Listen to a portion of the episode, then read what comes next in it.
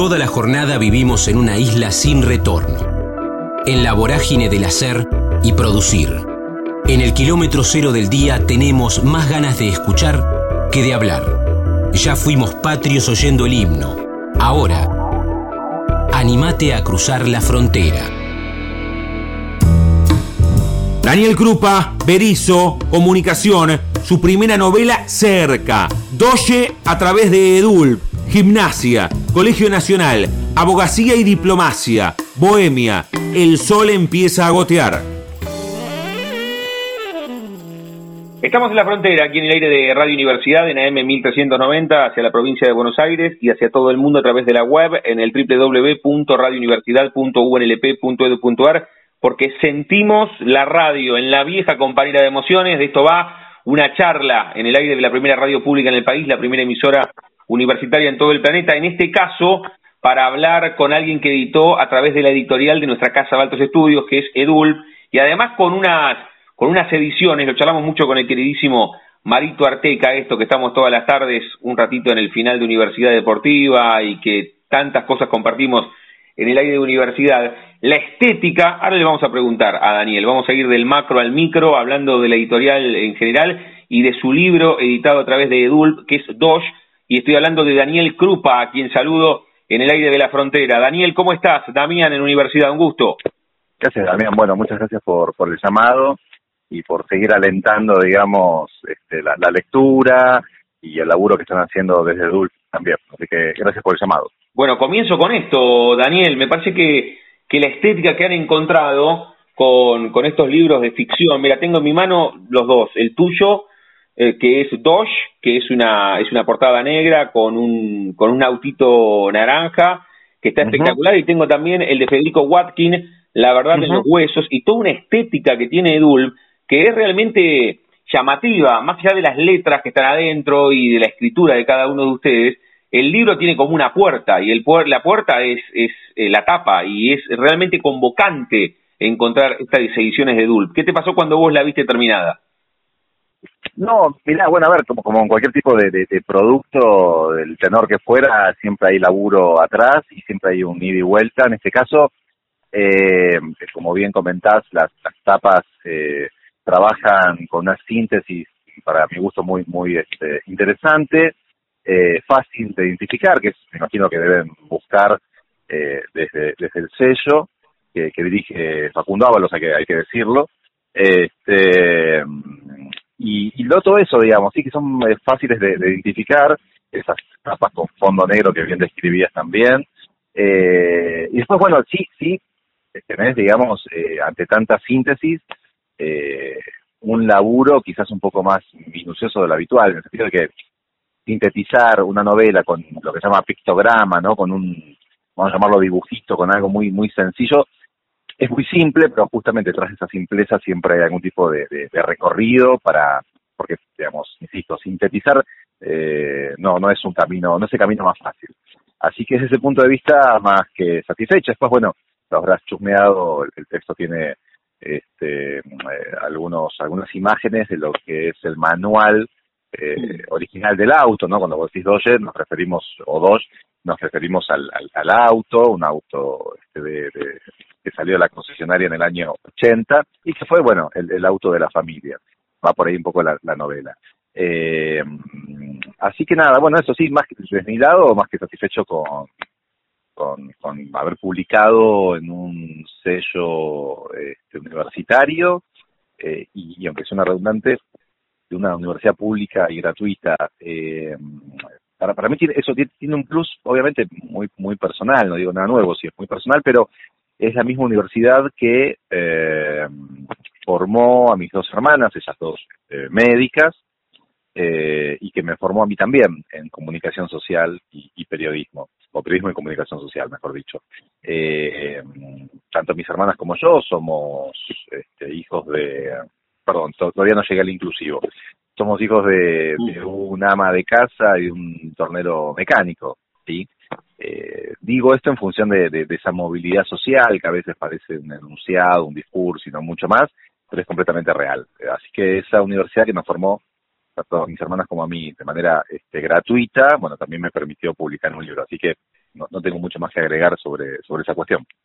Estamos disfrutando la charla con Daniel Krupa aquí en la frontera, en el aire de Radio Universidad. La excusa es el libro que le publicó a través de DULP, Dosh o Doche, y, de esto va, editado, reitero, por la editorial de nuestra Casa de Altos Estudios.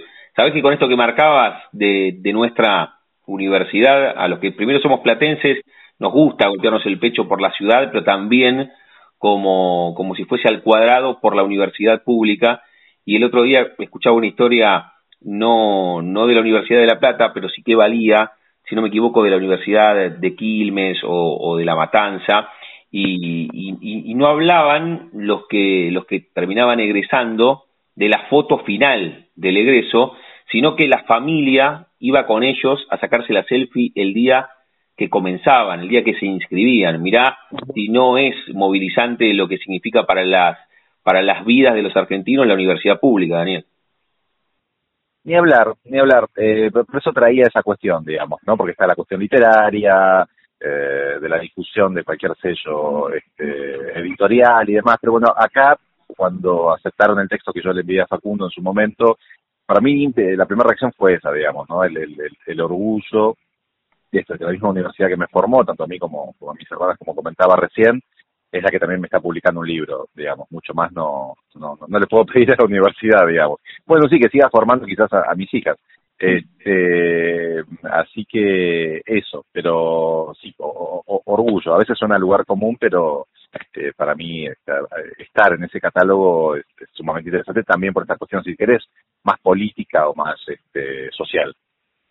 ¿Te acordás el, el kilómetro cero? ¿Cómo surgió la idea de esta novela que publicaste por Edul? Con Daniel Krupa estamos charlando de Dosh, que es el disparador. Después nos meteremos en, en su recorrido, en lo que permite una charla radiofónica, en unos 20 o 25 minutos. Pero ¿te acordás el momento que nació? Después te sentaste en una computadora o tiraste los primeros trazos con un lápiz y un papel, pero cuando comenzó para tener esta obra consumada a la cual venimos haciendo referencia desde hace algunos minutos, Daniel. A ver, bueno, de dos eh, es la sexta novelita que, que publico. Digo novelita y a veces suena como una falsa modestia, pero en realidad son novelas cortas que no suelen superar las 100, 120 páginas. Eh, novel sería el término más, más técnico, eso lo llamo novelitas con, absoluto cariño.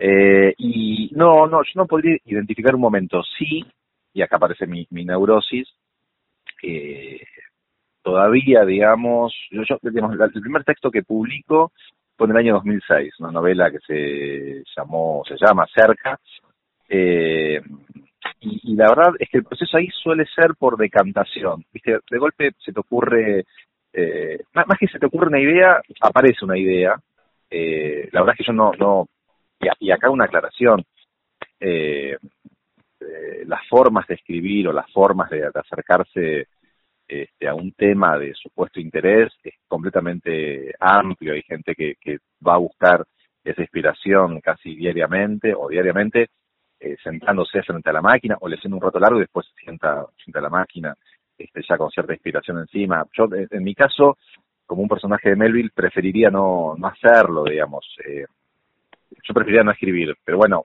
cuando aparece un tema me genera eh, como una densidad, vamos a llamarla densidad mental, si no lo escribo me pesa un montón. De hecho, después de publicar 12 casi no escribí nada, aunque tengo un montón de ganas, empecé a bocetar algo, pero la verdad es que estoy con un bloqueo este, importante y, y de hecho ahora que retomé terapia, esto es una intimidad, una confesión, de lo que más hablo es eso, este, y no es que no tenga otros problemas, otros quilombos, pero me, me cuesta mucho no, no escribir, aunque prefiera no hacerlo sé que es poco claro lo que estoy diciendo, ¿eh? ¿eh? una relación un poco histérica, si querés, con la escritura. Así que Doye, no, yo no, no, no, a ver, es el auto de la familia, mi viejo lo, cuidaba eh, en extremo, con demasiada dedicación, y ahí, bueno, llega una neurosis familiar, una locura familiar, si querés, con varias anécdotas y, varias cuestiones que, que fueron este, constituyendo algo así como una historia. Ahora bien, a mí esa, ese registro tan autorreferencial o, tan anecdótico mucho no me cierra, un poco que, me aburre incluso como lector. Así que lo que se me ocurrió, y me, parece que fue una vuelta de tuerca, por lo menos, por supuesto para mí, es interesante, Eh, digo interesante porque siempre soy como el primer lector de lo que escribo. Eh, eso sigue siendo fascinante. Fue poner el auto que había salido del año, en el año 1980 de la concesionaria en Poluto, y así se vendió hace un par de años, eh, en el futuro, un futuro cercano, donde el sol empieza a gotear. Así que eh, la novela transcurre en La Plata y ese doye, que sigue circulando en el año 2028, 29 o algo por el estilo, eh, se transforma como en una unidad de medición eh, con un aparato este, alojado en su baúl que utiliza un científico de acá de La Plata, ¿sí? un, este, un astrónomo. Eh, va un poco por ahí, digamos, me, gustaba esa vuelta de tuerca para que no sea algo tan tan este, anecdótico ni tan, que, que, tenga un registro, digamos, demasiado eh, a ver, ¿cómo llamarlo? familiar o, sí. qué sé yo, no sé, costumbrista. Entonces, bueno, o autorreferencial, como contaste hace un tiempo, ¿no? Hace un ratito.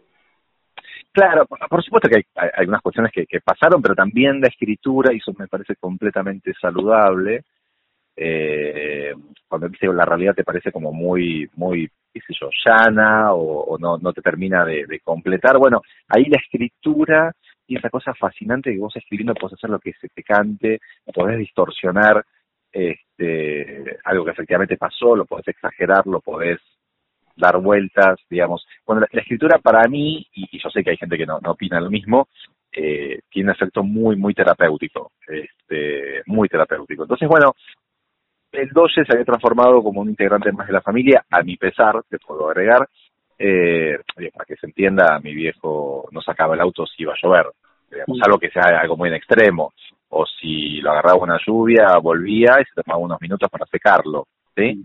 Eh, también tiene que ver con una cuestión de época, ¿eh? digamos, de, de, la durabilidad que tenían los, los, los objetos en general, digamos. Hoy en día cambiamos de, de tele cada tantos años, y antes la tele duraba, qué sé no sé, 15 o 20, no digo nada nuevo, eh, tiene que ver también con el consumismo actual y bla, bla, bla. Así que el 12 salió de la concesionaria en el 80 y lo heredé de alguna manera y lo terminé vendiendo, bueno, no era un auto para mí, en 2014, 2015, ¿no? Este, pero bueno, a mí me interesaba tomar ese objeto, en este caso un auto, y, y, distorsionarlo un poco, ponerlo en otra época y con otras funciones un poco más, si se quiere, más, más eh, literarias. Este, así que bueno, la novela va un poco por, por ese lado. Y una, y una aclaración, creo, creo que lo charlamos la, la vez pasada, cuando yo este, había publicado el, el, libro y estamos con el tema de, la, de lanzamientos, si se quiere llamar así. Eh, y es que eh, el, el 12, eh, o, el, el, auto, digamos, eh, permitía, digamos, eh, re repensar algunas cuestiones sobre el, mundo actual, ¿no? Y ahí, cuando yo, digamos, recibo el libro, eso fue en febrero de 2020, se viene la pandemia. Eh, y dos años, dos años tiene tu libro. Sí, tal cual, sí. pero, pero lo que voy es que eh, eh, habla como de cierta distopía, bueno, esto de que el sol empieza a gotear, el sol empieza a gotear genera un montón de quilombos en nuestro querido planeta Tierra, por supuesto también en la Ciudad de La Plata. Eh, entonces, eh, nada, parece un, un, un, texto escrito durante la pandemia, pero la verdad es que no, este, lo habré terminado en 2018, 2019, ponele. Y tiene esa, esa, esa curiosidad, digamos. Estamos disfrutando la charla con Daniel Krupa aquí en la frontera, en el aire de universidad. Daniel, entre Cerca, que recién la nombraste, que es tu primera novela, y Doye, que es tu última novela editada por Edulp, que son seis, si no me equivoco, en, en total. ¿Cómo, sí, sí. ¿Cómo venís transitando este momento que recién lo dijiste como al pasar, pero que lo anoté aquí en un corcho imaginario con una chinche, que es el tema de el síndrome de la hoja en blanco, que no, no podés volver a escribir o te estás costando? A ver, eh, ante problemas sustanciales este, importantes como una pandemia, un acuerdo con el FMI, al cual uno no le queda muy claro este, de, de qué va la letra chica, digamos, eh, digamos familiares de otro tenor también, eh, eh, que un sujeto, en este caso yo, no pueda escribir, la verdad es que no es, es importante para nadie. Ahora, ahora bien, me, pesa un montón. La, la verdad es que um, me, encantaría darme de alta. Sí, siempre cito la misma frase, mis amigos me van a chicanear con esto, pero hay una, una frase de, Roland Barthes, este sociólogo intelectual francés, hablando de la escritura, que tiene, tiene esa idea que para mí es, es, es, fantástica, eh, por eso también la, la vuelvo a, a, citar, y es que, mm, hablando del ejercicio de la escritura, ¿sí? dice que loco no podría.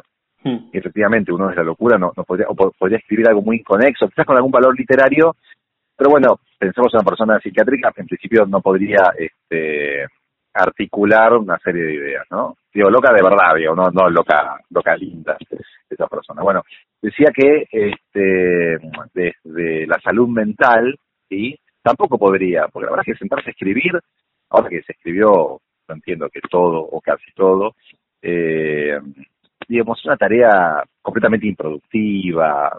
La, verdad es que no, no, desde la salud mental no tiene sentido. Entonces, Bartés decía que solamente hay una tercera posibilidad para el ejercicio de la, escritura, que es la neurosis. Bien. Eh, para mí esa idea es, bandera. Entonces, eh, me pesa, la verdad es que, si bien preferiría no hacerlo como te decía recién, no escribir es lo que más charlo en, en, terapia, porque mm, hay un montón de cuestiones de, por qué uno no, no puede escribir. Eh, pero lo que sí te puedo confesar, eh, y hago de cuenta que no se escucha nadie, es que pesa, pesa, pesa. A veces te genera un malestar muy íntimo que no puedes tampoco comunicar a tu entorno, eh, que lo puedas comentar. Pero eh, la, la, escritura para mí se transformó en algo completamente identitario. Eh, siento que si yo me escribo no, no, no soy. Eh, y la verdad es que tampoco encuentro una razón. E, eso también es bueno y malo al mismo tiempo, en el sentido de que viste cuando hay algo que vos no, no, no tenías que entender muy bien por, por, por qué lo necesitas o por qué lo estás haciendo, bueno, a mí eso me parece fascinante. Y pasó el tiempo, eh, como te decía recién, la primera novelita yo la publico en 2006, y quizás ya con, con seis textos publicados, este, incluso alguno que se imprimió este, fuera del país también, eh, bla, bla, bla, bla, eh, digo, siempre podría darme por satisfecho, ¿sí? Eh, y, o, haber estado, qué sé yo, no sé, en alguna mesa con gente, por decir, ¿qué hago yo acá? O sea, soy un perfecto colado. Eh, eh, y esto no es hace modestia, así, bueno, qué, qué bárbaro. Este, y no, y sin embargo me, me pesa un montón no, no, no escribir. Cuando escribo, siento para que se entienda mejor, como si estuviera levitando, ¿viste? Este, es una satisfacción muy, muy grande. Y más, no solamente en la escritura en sí, sino también en los procesos de corrección. Eh, la, la, imagen quizás suene un poco trillada, un poco cursi, pero ahí estamos al, al ahí, podemos traer la, la, idea del, del, escultor que ve, no sé, un, rostro, una figura eh, en una roca, ¿no? Entonces, bueno, cuando vos empezás a, a elaborar un texto, de golpe escribís un, un pedazo que, que no, no tiene la continuidad que cronológica, por llamarlo de alguna manera, y vos después tenés que unir eso, eh, alguna idea que vos la escribís y decís, bueno, esto lo tengo que usar en algún momento, está muy bien, en síntesis, esto es un laburo artesanal eh, donde descargas un montón de energía, pero es, muy placentero. Yo, algo que no estoy diciendo y es que la escritura es muy placentera. De hecho, si bien ahora está todo el mundo escribiendo y, no, sé si, si, leyendo, eh, creo, es más, me, retracto, no hay nadie leyendo o, o, cada vez menos gente, pero bueno, eh, la, escritura es muy terapéutica, entonces a veces me sorprende que no haya más gente todavía escribiendo. El tema es que hay mucha gente escribiendo y también publicando. Ese es otro tema, pero más complejo.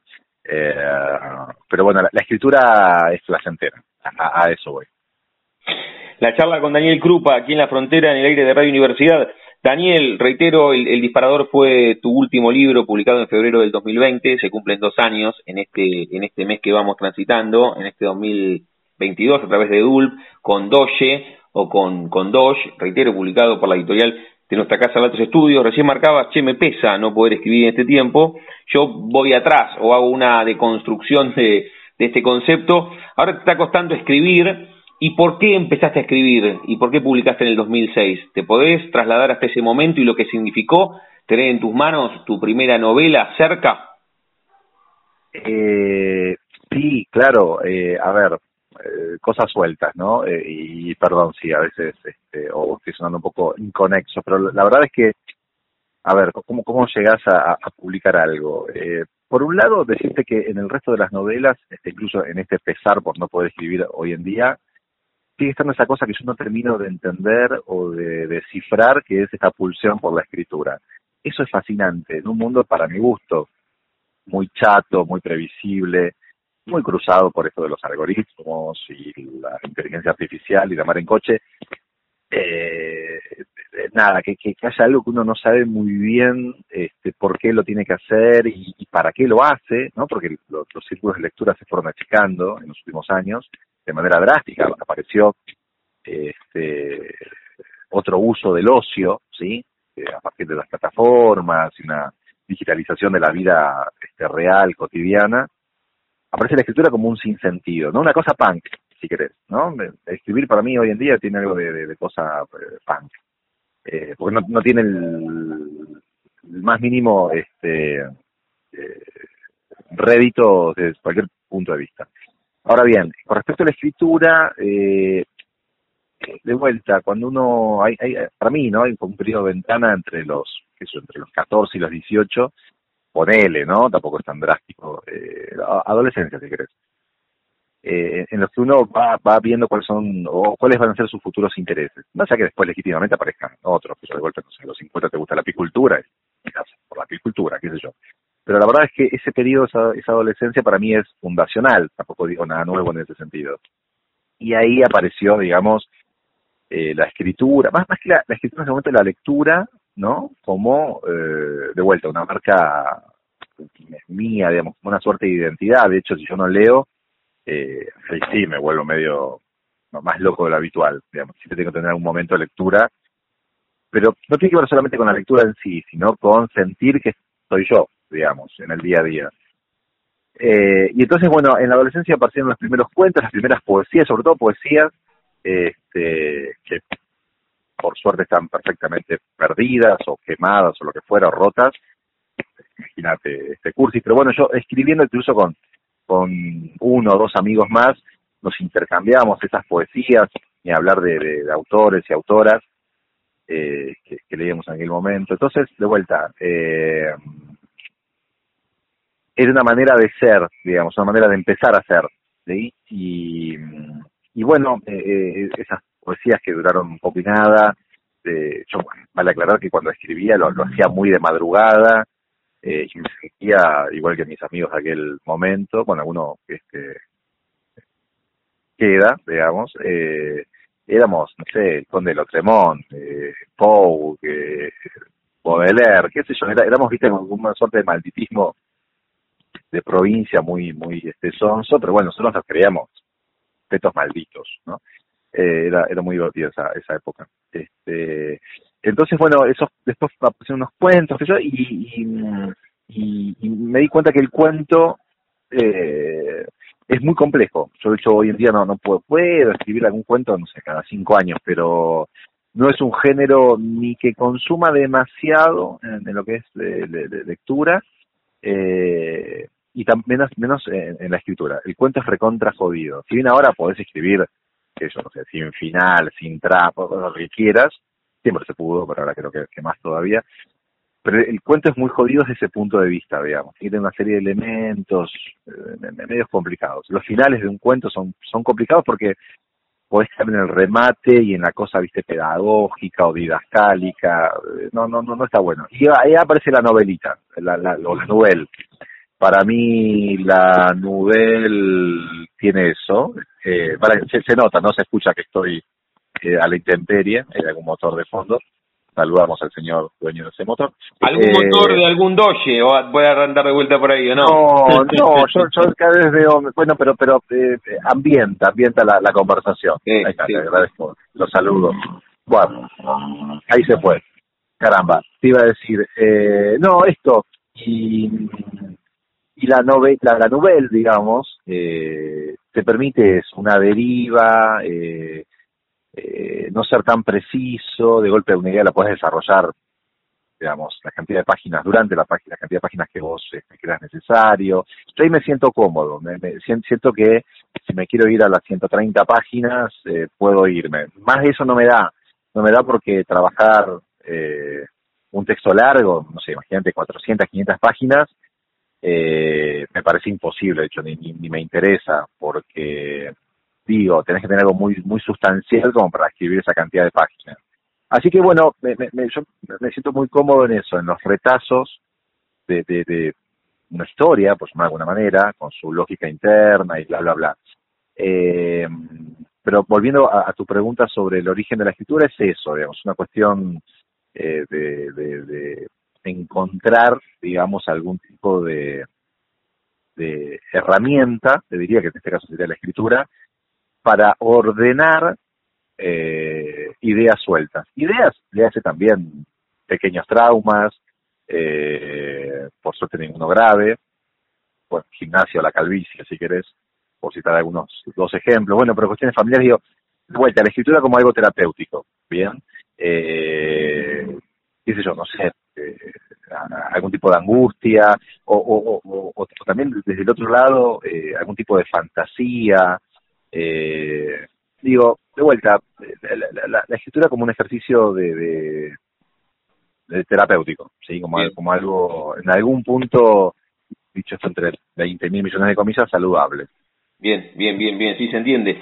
Con Daniel Krupa estamos charlando aquí en la frontera, en el aire de Radio Universidad. Reitero, La excusa o el disparador fue su último libro editado por Edulp Doche y lo pueden encontrar también ahí donde estamos, en el Caracachó. Ahí está la radio también, pero en 48, 6 y 7 está la librería. Entran al Caracachó y encuentran, entre otro montón de títulos del catálogo amplísimo, variopinto que tiene Edulp, Doche, de Daniel Krupa. Daniel, me quedan un par.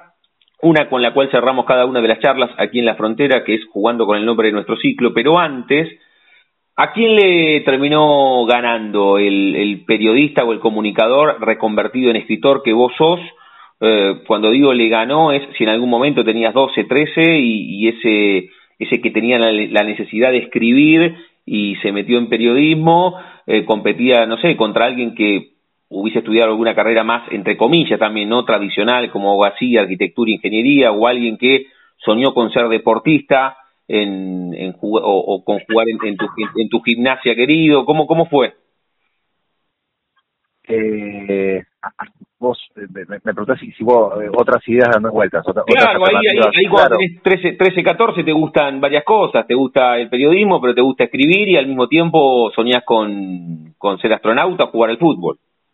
Sí, eh, a ver, eh, yo estudié un año, supuestamente estudié un año de, abogacía, de derecho acá en La Plata, eh, y fue un año increíble. Yo, digamos, este, salí del Nacional en el año 94 y en el 95 supuestamente eh, estudié un año de derecho, cosa que no hice. De hecho, algo un poco bizarro es que le dije a mis viejos que sí que estaba estudiando derecho y en realidad mi viejo me llevaba incluso a rendir algún examen 8 de la mañana, con el doge, me acuerdo que me llevaba, y yo en lugar de meterme en algún aula o, algo por el estilo, me iba a un bar a leer, o iba directamente a la biblioteca de Derecho a leer literatura.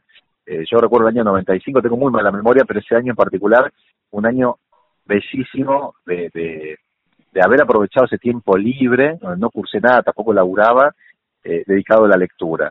Eh, entonces, bueno, el derecho fue también por, por, por estupidez mía personal, pues sabía que el derecho no, no, no, no, no, me interesaba todo ese ámbito, eh, toda esa cuestión, si querés, hasta incluso académica. Así que en el año 96 te arranqué con periodismo.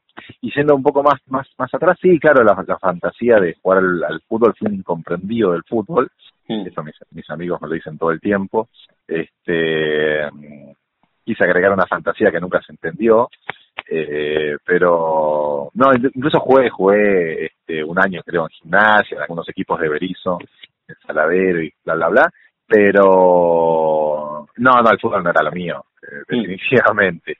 Eh, no, no, eh, a ver, eh, yo me acuerdo si tenía una fantasía, mira, me haces acordar de esto, y por eso también derecho, sobre la cuestión diplomática. Yo me imaginaba viajando. Este, me parece que ya me gustaban a los 12 o 13 años la idea de un cóctel y estar hablando boludeces por ahí este, en alguna embajada perdida en algún continente. Este, en algún otro continente. Eso, tenía esa fantasía. Y después nada, me, di cuenta que, de vuelta la lectura, la escritura, me, me pasaba algo con, con eso. Eh, y la verdad es que no, no, no, no me arrepiento. Este, eh, iba a decantar hacia ese lado, yo de hecho este, laburo eh, con ingenieros y ingenieras y, hay una mirada, si querés, una sensibilidad que es distinta, yo eso sí te lo puedo este, confirmar, para bien y para mal, ¿eh? eh pero sí, no, no, no, no me imagino haciendo otra cosa que, esto. Eh, eh, eh, digamos, yo me dedico a la comunicación, ¿no? como somos colegas. ahora, lo, de la escritura, entiendo, digamos, publiqué seis novelitas, pero yo no, no, me considero escritor, porque además me, parece que habría que, tener otro tipo de, entre comillas también lo digo, carga horaria, que no, no, no tengo ni, ni me interesa, digamos. Eh, de hecho, eso está bueno también, como yo te decía, esta idea de la escritura como cosa punk, eh, porque justamente la escritura no tenés por qué tener un horario, no tenés por qué tener algún tipo de temática, podés escribir, no escribir, eh, podés este, procrastinar todo lo que vos quieras. En ese sentido, para un mundo tan calculado, este, tan eh, programado, literalmente, entonces digo, no sé, aparece la escritura como algo eh, digamos, la lectura y la escritura como algo sin, sin sentido, ¿no? Y eso a mí, eso me, me, encanta, me, me, sigue fascinando, me sigue fascinando, o sea, no, no, no, no, esa pulsión eh, sigue estando. ¿Y por qué sigue estando? No lo sé, y, me fascina, insisto, en que me, siga pasando eso. La charla muy, muy disfrutable con Daniel Krupa aquí en la frontera, en el aire de universidad. Daniel, cerramos cada una de las charlas jugando con el nombre de nuestro envío. A todos y a todas les pregunto si tienen un momento frontera en sus vidas que no se refiere a un lugar geográfico, sino un momento rupturista, bisagra, decisivo, algún mojón. Evidentemente en las vidas de cada uno tenemos varios, pero tal vez puedas elegir uno como momento frontera de cruce, cuando tu viejo te llevaba a Abogasí, vos te quedabas leyendo en la biblioteca, dijiste que sos padre, cuando salió cerca tu primera novela o tuviste apendicitis a los cuatro o a los cinco años y te quedaste solo en un hospital. ¿Tenés un momento, podés elegir uno por sobre los muchos que tenemos? Sí, sí, eh, sí, justamente, quizás me, anticipé a, la pregunta, yo creo que, esa adolescencia en, la que podría haber dedicado o a jugar más a la pelota, o qué sé yo, a intentar algo con la música, eh, que nunca pude, vale decir, eh, qué sé yo, eh, o pelotudear, digamos, eso sí, me, parece que es importante, o por lo menos para mí es importante, podría haber, si me permitís la expresión poco este, académica, podría haber pelotudeado mucho más y ese ocio, eh, te lo dediqué bien o mal, con mucha poca intensidad, a, la lectura y, después este, posteriormente a la, escritura.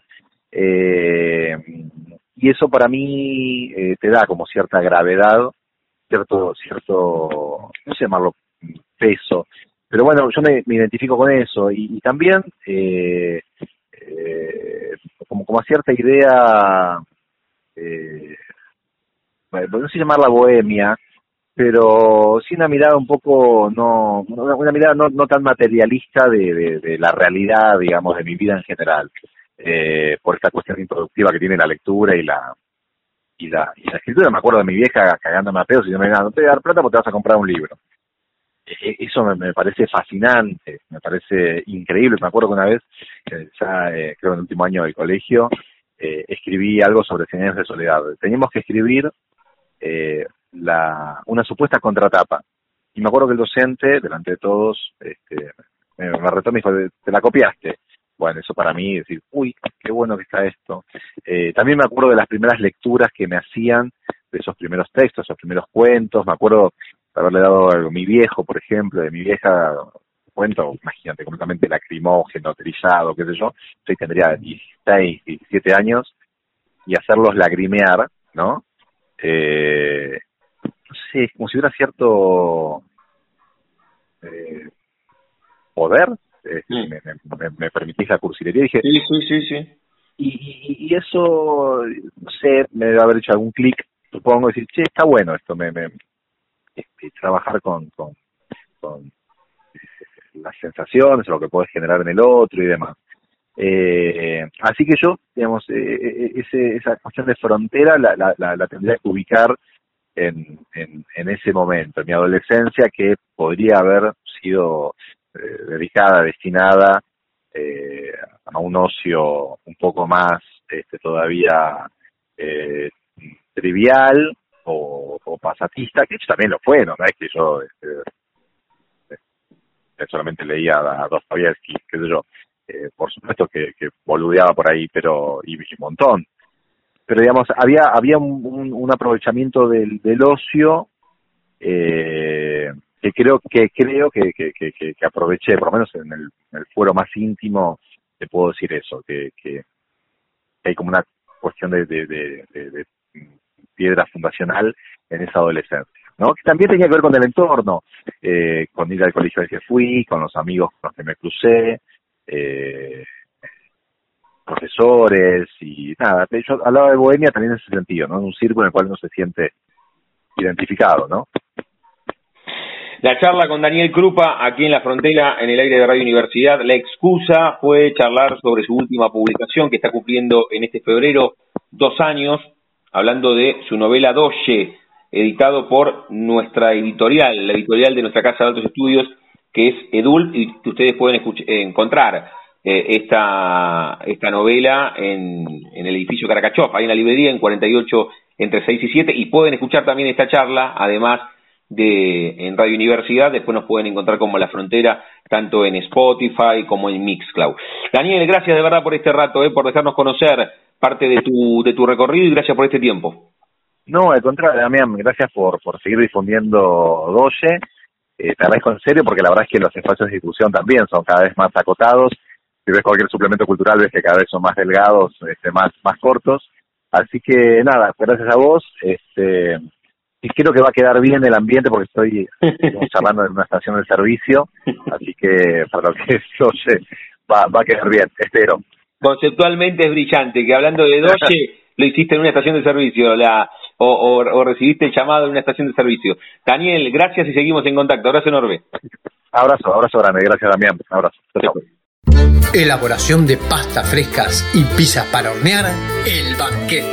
Somos un clásico en la ciudad desde hace 15 años. Hacenos tu pedido al 221-554-2004. Encontranos también en Instagram, El Banquete. Especialistas elaborando pizzas y pastas. Convencidos de que cada persona tiene una historia para contar la Frontera. Coleccionamos charlas en el aire radiofónico. Moral Stingy, Escuela Metropolitana de Artes Dramáticas, teatro desde los 5 años, comedia musical, cerámica, natación, cuerpo en movimiento, suero y hospital. Debutó en la clásica comedia Toc Toc Estamos en la frontera, aquí en el aire de Radio Universidad, en AM 1390 hacia la provincia de Buenos Aires. Estamos hacia todo el mundo a través de la web en el www.radiouniversidad.unlp.edu.ar porque sentimos la radio en la vieja compañera de emociones. Siempre que exista la palabra estará la radio y siempre, siempre lo que va a existir es el teatro y a eso vamos, a una charla, a un encuentro con Moral Stingy que está en Tok Tok una obra emblemática. ¿Cuántos? Bueno, ahora le preguntamos a Mora si conoce parte de la historia, pero ¿cuántos años de manera interrumpida, cambiando de elenco, pero ya es un clásico, Toc Toc, en, en sin duda, bueno, en este caso, en Calle Corrientes, en el multiteatro, aparte están de miércoles a domingos, los sábados doble función, todos los días a las 9, los sábados a las 20.30 y 22.30, así que vamos a hablar con, con Mora de su recorrido, de su historia y de esta enorme posibilidad de estar en una obra tan emblemática. Mora, ¿cómo estás? Damián en Radio Universidad, un gusto. Hola, Damián, ¿cómo estás? ¿Cómo estamos? ¿Bien? Bien, bien, muy bien. Sí, todo lo que dijiste es cierto. Ya van 11 años de Tok Tok. Qué impresionante, ¿eh? Porque vos Tok Tok y el, que la vio, en, mi caso, tuve la suerte de verla en la ciudad de La Plata cuando estuvo hace algunos años en el Teatro cuando La gira, claro, la gira. Pero, pero es un clásico, se ha convertido en un clásico definitivamente, así que imagino todo lo que pasó por tu cuerpo la primera vez que te subiste al escenario. No, no, fue la verdad que eh, como experiencia estaba asustadísima porque, porque la comedia tiene algo que es el timing de la comedia que tenés que entrar, ¿viste? Para que la gente eh, viva la, la, experiencia completa de la comedia, porque es una obra que de verdad, causa tanta risa que es infalible, siempre funciona tanto que por eso está hace tanto tiempo también. Y entonces, el, eh, sí, yo estaba asustadísima, pero al mismo tiempo disfrutándolo a pleno, porque escuchar el, eh, el público después de tanto tiempo, después de la pandemia, después de todo, eh, fue muy emocionante. Así que muy contenta. ¿Cómo fue, Mora, tu, tu primer encuentro con, con el texto, con Tok Tok? ¿Te acordás? La primera vez, no sé, a ver, vos hoy estás, hoy estás arriba del escenario, vos estás los jueves, ahora lo vas a contar esto, tenés una recorrida, bueno, tu viejo es Tony Lestingi, actor reconocidísimo aquí de la, de la República Argentina, pero, pero ¿te acordás la primera vez que te encontraste vos con el texto? ¿La viste en teatro? ¿Viste la película antes que, que uno se puede encontrar con ella? Está el protagónico de Oscar Martínez, hay otros actores y actrices. La primera vez que te encontraste con Tok Tok, ¿te acordás? Sí, eh, en realidad yo la vi varias veces en el teatro. Eh, la vi varias veces eh, y siempre dije, esta obra es maravillosa, qué ganas de, participar, qué ganas de, siempre que la, que aparte, al cambiar los actores siempre es una obra distinta, o sea, es el mismo texto, es la misma historia, pero siempre algo varía, ¿viste? Entonces, cuando me dieron el texto, cuando me encontré, eh, dije, ok, hay que ponerle el cuerpo a, algo que se viene haciendo hace mucho tiempo y, y la verdad que fue, eh, fue muy fácil entrar como al juego, porque es un juego, por más de que, esté la historia, por más de que es, es, es jugar con, con el personaje que te toca y, y nada, y también eh, nunca lo que te aprendes del, del, texto es en verdad lo que haces en escena, porque siempre varía, siempre se improvisa, siempre pasa algo, siempre hay algún, siempre es nuevo. Entonces es estar disponible a esa frescura del día a día, ¿no? De, de todas las funciones. Así que sí, la verdad que fue una experiencia, eh, me tocó hacer un toro porque me tocó ir a hacer un reemplazo y, ¿Cuánto tiempo antes te enteraste que te subí esa escena? Eh, tres horas antes. ¡Uh! ¿Tres horas? tres horas antes, porque yo eh, tenía planeado ya hacer el reemplazo de los jueves, eh, porque una de las actrices está en otra obra, entonces, bueno, iba a reemplazar. Y por el tema del COVID me avisaron que tenía que, que si podía actuar ese mismo sábado, era un sábado o era un viernes eh, si podía actuar ese mismo viernes porque le había dado positivo a una de las actrices. Entonces dije que sí y me mandé. Y me mandé y salió increíble gracias a, no sé, fue tremendo, unos nervios y, una presión, pero, pero al mismo tiempo la verdad que el elenco es muy cálido y, y pudimos sortear todo eso que nos, que nos venía apareciendo.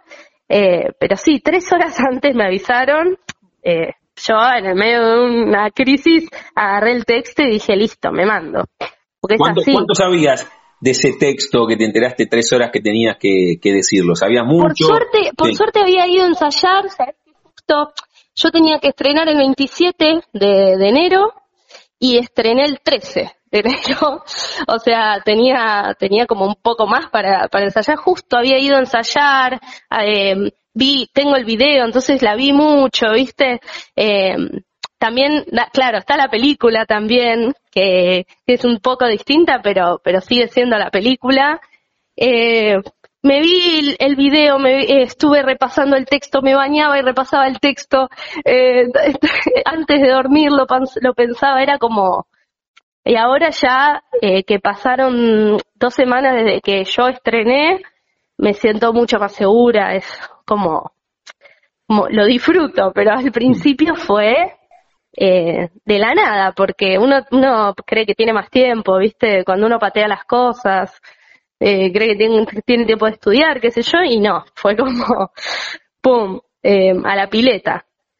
Con Mora Lestingi estamos charlando aquí en la frontera, en el aire de Radio Universidad. Ella está en Tok Tok, esta comedia que lleva 11 años Está en el multiteatro en la avenida Corrientes, ahí en Corrientes 1283, de miércoles a domingos, los sábados dos funciones, 20.30 y 22.30, el resto de los días a las 9 de la noche. Cuando vos contabas esta experiencia, Mora, de tres horas antes, se me vino a la cabeza ese jugador o esa jugadora, ¿no? Que le dicen, che, mirá que, que salís a la cancha, pero además que sin, sin desmerecer a cualquier el equipo. Que entras, calentá que entras. Calentá que entras, pero además a vos te tocó debutar en un club grande, no es que te tocó No, debutar sí, en un equipo sí. de ascenso, te tocó debutar en Top Top con todo lo que significa. No, no, sí, la verdad que yo creo que todavía no caigo.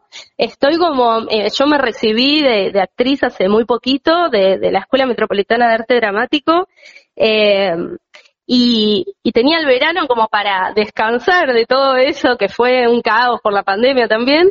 Y fue tipo, no, bueno, calentá que entras hoy, tenés tres horas, eh, pero bueno, fue una experiencia también que te prepara para, para próximas cosas, ¿viste? Eh, por lo menos se dio, se dio así, pero, pero sí, el calentá que entrás fue, fue tal cual, tal cual. Me acuerdo que no dije nada, no, no, no le conté ni a mis amigos ni nada, pero no me podía desconcentrar de nada. Era como, tenés tres horas y, y salís. Claro, claro, muy, muy poco tiempo. Ahí enseguida recurriste, bueno, ahora, ahora vamos a llegar al día del estreno, pero me parece muy atractivo contar, recién decías que te recibiste el año pasado y que pensabas el verano para disfrutar y el 13 de enero te vio sobre tablas debutando en, Sí. en Tok Tok haciendo un toro. A ver, te- ¿tenés, Mora, la, la primera fotografía que te linkea al arte? O sea, la primera foto con vos arriba del escenario es de hace segundos, hace poquito, el 13 de enero en Tok Tok. Pero la Sí. primera vez que vos decís, che, acá, acá linkeo con, con el arte. Por supuesto, lo contamos hace un rato, vos sos hija de Tony y tal vez Sí. ahí por tu casa o porque, no sé, la maestra dijo en cuarto o en quinto grado, hay que actuar en el acto del 9 de julio. ¿Cómo, cómo fue?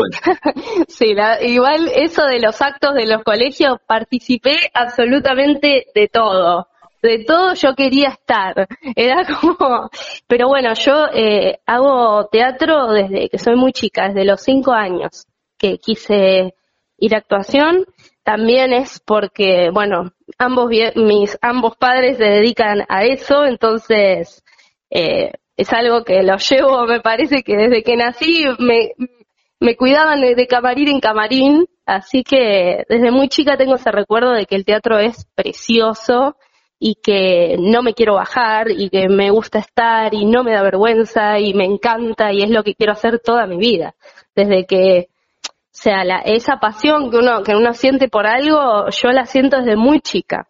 Entonces, eh, no me, no me, mm, no me resultó difícil elegir qué quiero hacer eh, por, por ahora. O sea, desde que soy muy chiquita me acuerdo, empecé a estudiar comedia musical, como así, danza, eh, danza, teatro, canto, y, y me acuerdo que me eligieron para protagonizar Hairspray, que fue un musical eh, como, como para la muestra, y fui Tracy en Hairspray, y ahí fue mi primer encuentro con un texto, esto fue a los 10, 11 años, Claro. 11 años me parece. O sea, antes de entrar a la- al secundario, muy chiquita.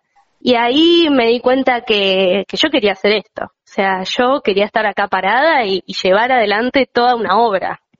Eh, y ahí fue mi, mi, mi primer encuentro con, con un texto, con una responsabilidad, porque es una responsabilidad gigante. Eh, porque también eh, hay que entretener y hay que y, y el público es importantísimo en, es- en eso. Entonces hay que tener en cuenta un millón de cosas, no solo yo, mi actriz, qué sé yo, no, es como llevar todo un peso encima de, de, de, de responsabilidad, pero, pero es hermoso. Yo no, no, no, es lo que más me gusta. Y ahí empecé. Y ahí, ahí comenzaste, desde muy chica, Sí. con, con Mora Lestinche, estamos disfrutando la charla aquí en la frontera, en el aire de Radio Universidad, la pueden ver en Toc Toc, Toc Toc, está en el multiteatro en Avenida Corrientes 1283, de miércoles a domingos, los sábados dos funciones, 20, 30 y 22, el resto de los días, por ahora solamente la encuentran a Mora los jueves, así que si les eh, impacta la charla, si los interpela esto de che, calentá y entrás y ver la mora, los jueves está ahí en el multiteatro de Avenida Corrientes 1283. Mora, y esto que contás desde muy chica, primero por, por tu viejo, después porque haces teatro desde los cinco, en ningún momento hablaste del secundario. Viste que cuando aparece el secundario, además de esta cuestión que evidentemente te moviliza, te cautiva, que es el teatro, que es el arte, en, palabras más grandes, también te podrían haber gustado otras cosas, qué sé yo, tenías 13, 14, además del teatro, te podría, y, la comedia musical, decías, che, además de esto, no sé, me gusta arquitectura, ingeniería, una carrera entre comillas, más tradicional, o algún deporte, porque hiciste fútbol, volei, handball, sí. Eh, o, no, eh, o siempre el arte. Eh, fue el arte desde un principio siempre lo tuve como una herramienta cerca. Después, eh, eh, para ir al secundario yo elegí un secundario de arte, pero de artes plásticas. Entonces me acerqué a la cerámica y a, y a todo lo que conlleva eh, la pintura, la cerámica. Entonces eh, descubrí ese mundo que yo no lo tenía, sí me gustaba pintar, pero no lo tenía tan, tan cercano. Y, y bueno, y fui a todo un secundario de bachiller eh, que se dedica al arte de cerámica, la Escuela de Cerámica número uno, acá en Capital, eh, Capital Federal, y fue eh, también un acercamiento a otras ramas del arte. Eh, que me completaron de alguna manera. Y de deportes siempre quise ser eh, profe de natación, ah, como un sueño lejano.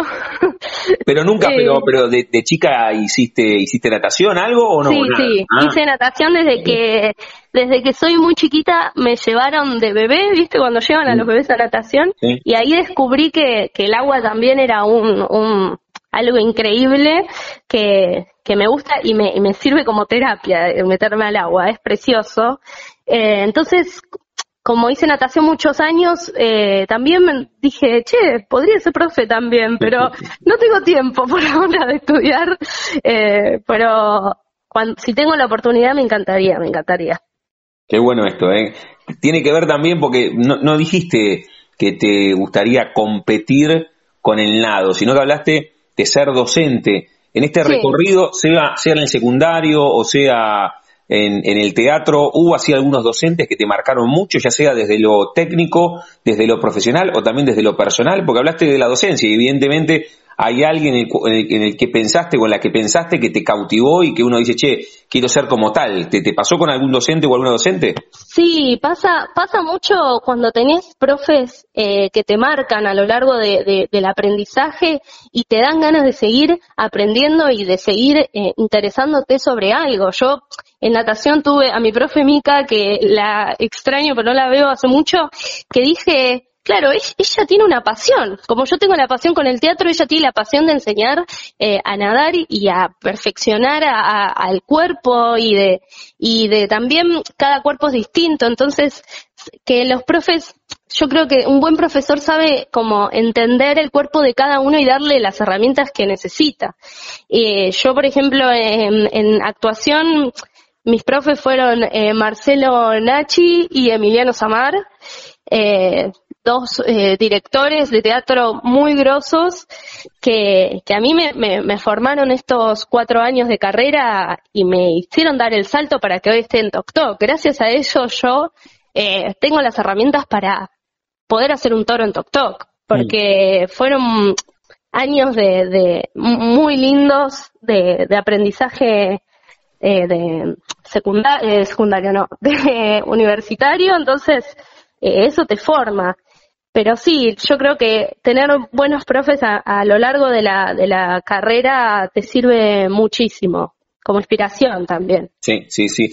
Con Mora Lestingi estamos charlando aquí en la frontera, en el aire de Radio Universidad. Ella protagoniza con otro montón de actores y actrices. ¿Te los acordás de memoria a tus compañeros? Yo tengo aquí una ayuda a memoria. Ahí están en el multiteatro, en Avenida Corrientes 1283, de miércoles a domingos con reitero, esta obra que lleva 11 años, esta comedia, la comedia irrompible, dice el, el Graf aquí. Y, sí, irrompible porque sigue. y la gente la gente va a verla. El otro día vino una chica, seis veces la vio y sigue viniendo. Es increíble. Sí, vamos, decimos todos los actores, vamos. Sí, dale, dale, yo, yo Lo, la, vi, la vi con Ernesto Claudio aquí en La Plata, eh, la vi con Ernesto, dale. Ah, buenísimo, bueno, Ernesto Claudio, eh, Gabriela Grimland, Natacha Córdoba, Diego Freijedo, eh, Diego Pérez, me está faltando alguien, Gabriela Lich, y creo que... Y Malena Figó. Y Malena Figó, Malena Figó. ¿Vos, a, ¿Vos a quién reemplazás, Mora, los, los jueves? Eh, el, es así, esto es como rotativa. La, eh, yo hago de la secretaria eh, los jueves porque Gaby Lich hace del personaje de Malena, Gaby Lich es la secretaria, entonces nos vamos rotando porque las grosas de las actrices se saben todos los personajes. Son el, una... papel, el, papel, de la secretaria es brillante, eh, Mora, ¿eh? está buenísimo. Sí, me encanta a mí, sí, sí, sí. Aparte cada una le, le da, yo la vi con varias secretarias y cada una le da su toque, eso está buenísimo. Qué bueno, qué bueno. Es, es una loca, sí. Sí, sí. A ver, la obra, la obra en, en general es, es, es brillante y, y, por eso invitamos a que, aparte tiene muchísimos días la chance, ¿eh? solamente los lunes y martes, sí, pero sí. mira, de miércoles a domingos están en el multiteatro ahí en Avenida Corrientes 1283, los sábados tienen dos posibilidades, doble función. Aparte es una salida sí. que, que te alimenta al corazón de verdad, porque uno sale contento, te reís, te reís, es risa asegurada. Sí. Y no lo digo porque estoy trabajando ahí, lo digo no. porque cada vez que la veo es hilarante. Sí, ¿y qué, y qué charlaste con, con el resto del elenco? No solamente por la obra en sí, sino vos lo dijiste ahí al pasar, que fueron muchos meses de teatro cerrado por la pandemia. Después se abrió con un aforo más limitado, el 30, el 50, el 75, después Ay, completo. Sí. ¿Qué charlaste con el elenco que venía de muchos meses sin poder actuar? Mientras vos estabas estudiando y estás haciendo tus primeras experiencias, el resto, como el resto resto Claudio. Estaba, claro. Claro. Sí, sí. Fue, fue mucha, muchos, muchos meses de incertidumbre también, de no saber si se volvía o no, cuánto habría, cuánto... esto es todo muy así, o sea, vos no puedes planear nada porque al otro día te dicen, che, mirá que hace función todo el mes, ¿Qué no sabés, viste, como es todo tan, tan incierto que durante la pandemia lo, lo, dicen cada vez que termina una función. El aplauso, eh, escuchar el aplauso de la gente alimenta a, a, nuestro actor que estuvo dormido mucho tiempo. Sí.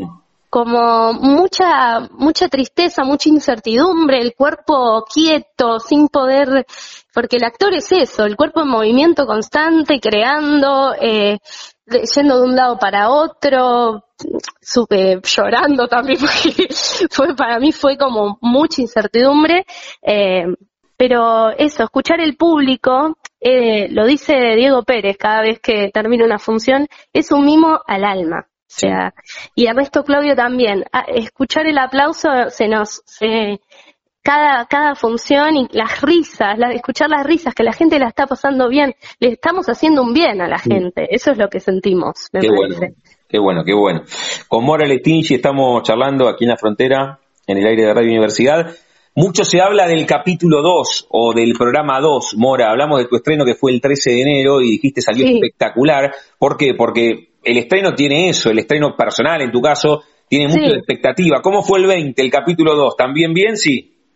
El, el, cuando, cuando seguimos haciendo funciones. Claro, porque, porque en la primera hiciste, hiciste el toro, ya hiciste dos funciones, ¿o no? Claro, sí. hice el primer, el viernes teníamos una primera función y el sábado doble función. O sea, a mí me tocó salir a la cancha doblemente y, y ya más, un poquito más con el cuerpo más caliente porque, eh, nada, y, y le fui perdiendo el miedo y ahora la disfruto a pleno. Ya eh, es como que uno en el personaje va encontrando un montón de cosas nuevas, todas las funciones. Y, y descubrí como un montón de, de, de, matices, de cosas, de cosas que, que están buenísimas. Y algo que me, que personalmente que a mí, al ser mi primera obra y al ser mi primer encuentro con el público también, eh, no es mi primera obra, pero sí algo tan grande, digo, fue fue como escuchar que la gente se ríe de algo que yo hago es, es una sensación eh, que no te la da nada, o sea, inigualable. La verdad que fue, fue muy lindo, muy genuino también. Y lo disfruto mucho, lo disfruto mucho. Así que nada, beca, beca al teatro. Qué bueno, qué bueno. Ahora vamos a hacer otra vez la venta y vamos a contar que están de miércoles a domingo ahí en el multiteatro con Toc Toc, la comedia irrompible. Son 11 años consecutivos con esta obra que uno no puede dejar de, de mirar, ¿eh? para disfrutar, pasar un buen momento. La risa Total. también es terapéutica, mucho más después de estos dos años asiagos. Te lo dije en el comienzo, pero te lo vuelvo a preguntar, porque ahí por las redes y por WhatsApp tenemos una, una linda charla siempre con tu viejo, con Tony. Lo admiro sí. mucho desde, desde lo actoral, lo bien terrenal, bueno, por supuesto en la tele, en el cine. ¿Qué dijo el viejo? Que, reitero, la rompe en terrenal, o sea, tu viejo la deja así de chiquitita, ¿eh? hablando, hablando de fútbol. ¿Qué dijo el viejo del estreno? Bueno, cuando vino, la verdad que eh, todos le decían, se te cae la baba, Tony, se te cae la baba, le decían, porque nada, también él vio todo mi recorrido desde, desde que nací hasta ahora y, y la verdad que me apoyó tanto en todas mis decisiones, en todos mis proyectos, en todo la carrera, en todo, que, que ver que, que eso funciona y, y que la obra está tan bien, porque la verdad que eso es, es, cierto, funciona todo. Entonces, eh, estaba muy contento. La verdad que me dijo que, que estaba muy contento y que estaba medio, medio llorando, estaba emocionado, eh, pero bueno, no, es muy, muy, muy feliz, muy feliz. Imagino, muy, muy movilizante, que además sí. no, no, no solamente porque, porque lo hace bien, sino que ha elegido el mismo oficio, el mismo arte que vos, debe ser, reitero, muy, muy movilizante. La charla sí. con, con Mora Lestinchi aquí en la frontera, en el área de universidad. Mora, ya contamos que están de miércoles a domingos, ahora vamos a reiterar y me gustaría que vos en primera persona invites a todos los que nos están escuchando a que vayan al teatro, que el teatro es sanador, es espectacular, pero cerramos cada una de las charlas jugando con el nombre de nuestro envío.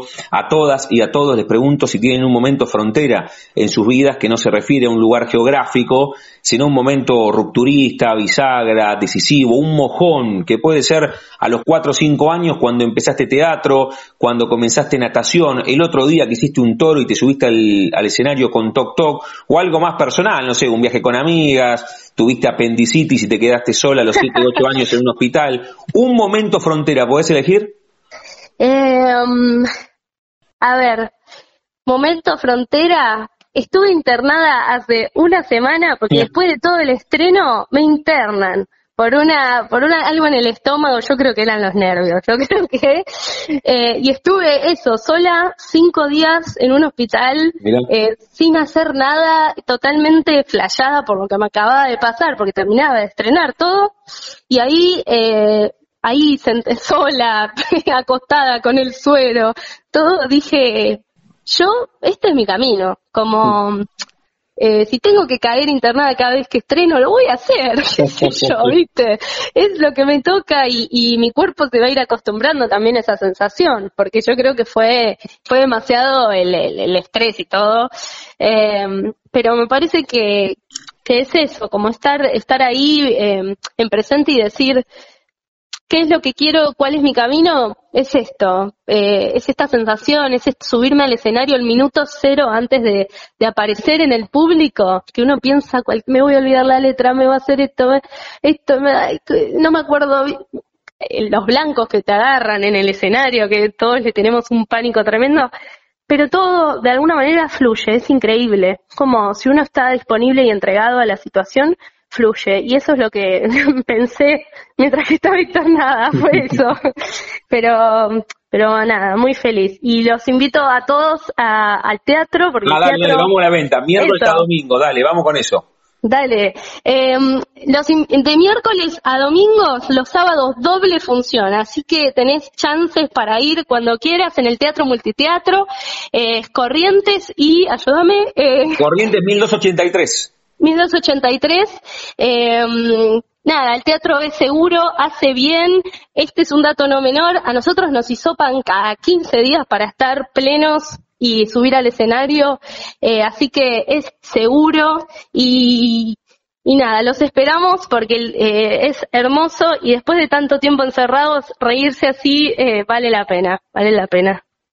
Mora, felicitaciones por, por el estreno, por, por tu primera función hace algunos días lo mejor en lo que resta de temporada con Tok Tok y te mando un, un beso enorme, ¿eh? le digo a Muchas gracias, y, y, y, gracias por este rato y lo mejor que sea que sea el, el, comienzo de un recorrido espectacular como ha hecho como ha hecho tu viejo también. Así que te mando un abrazo enorme, Mora. Muchas gracias, abrazos todos por ahí. Chau, gracias, chau. saludos. Pasaporte en mano, noctámbulos con la radio abajo de la almohada, equilibristas entre el ayer y la ilusión de mañana. Somos La Frontera. Idea y conducción, Damián Zárate. Idea y colaboraciones, Julián Álvarez. Producción de notas, Puma Gaspari. Edición y postproducción, Juan de Vega. Idea sonora, voz y edición, Diego Carrera. Voz artística, Pablo Dupuy.